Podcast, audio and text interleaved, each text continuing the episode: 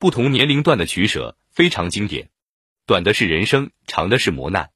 人生在世，如果计较的东西太多，名利地位、金钱美色，样样都不肯放手，那就会如牛重负，活得很累。反之，什么都不计较，什么都马马虎虎，什么都可以凑合，那也未免太对不起自己，活得没啥意思。聪明的人，有生活智慧的人，会有所不为，只计较对自己最重要的东西，并且知道什么年龄该计较什么，不该计较什么，有取有舍，收放自如。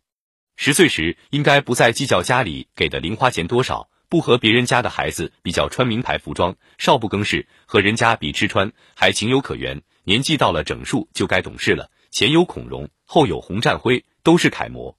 二十岁时，该不再计较自己的家庭出身，不再计较父母的职业。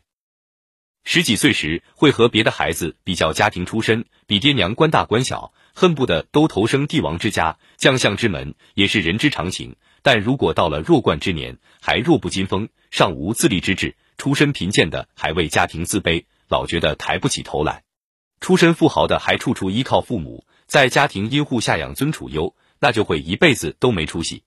三十岁时已成家立业，为父为母，有了几年家庭生活的经验，大丈夫该不再计较妻子的容貌，深知贤惠比美貌更重要。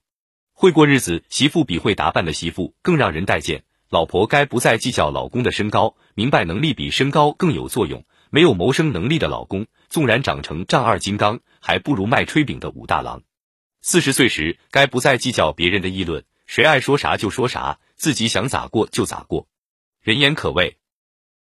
夏贺上世纪三十年代的阮玲玉还成，如今的明星一星期听不到他的绯闻轶事，没人对他议论纷纷，他就急得火烧火燎的。咱们虽然没有明星那高深道行，但不会再轻易被别人议论左右，这点本事应该有的，否则也对不起“不惑”这两字啊。五十岁时，该不再计较无处不在的不平之事，不再计较别人的成功对自己的压力，不再眼红他人的财富，不再当仇富的愤青。半百之年，曾经沧海，阅人无数，见惯秋月春风，不再大惊小怪，历尽是非成败，不再愤愤不平。看新贵飞扬跋扈，可不动声色。看大款挥金如土，也气定神闲，耐住性子。六十岁时，如果从政，该不再计较官大官小；退了休，官大官小一个样，都是退休干部。如果经商，该不再计较利大利小，钱是挣不完的，再能花也是有限的。心态平和，对自己身体有好处。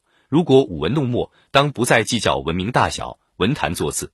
七十岁时，人到古稀，该不再计较的东西更多，看淡事情更广。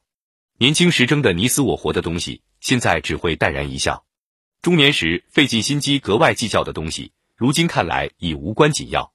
一生多少事都付笑谈中，但是不是说明都可以不再计较了？这个岁数的老人要有三样特别积极、健康的身体、和谐的家庭、良好的名声。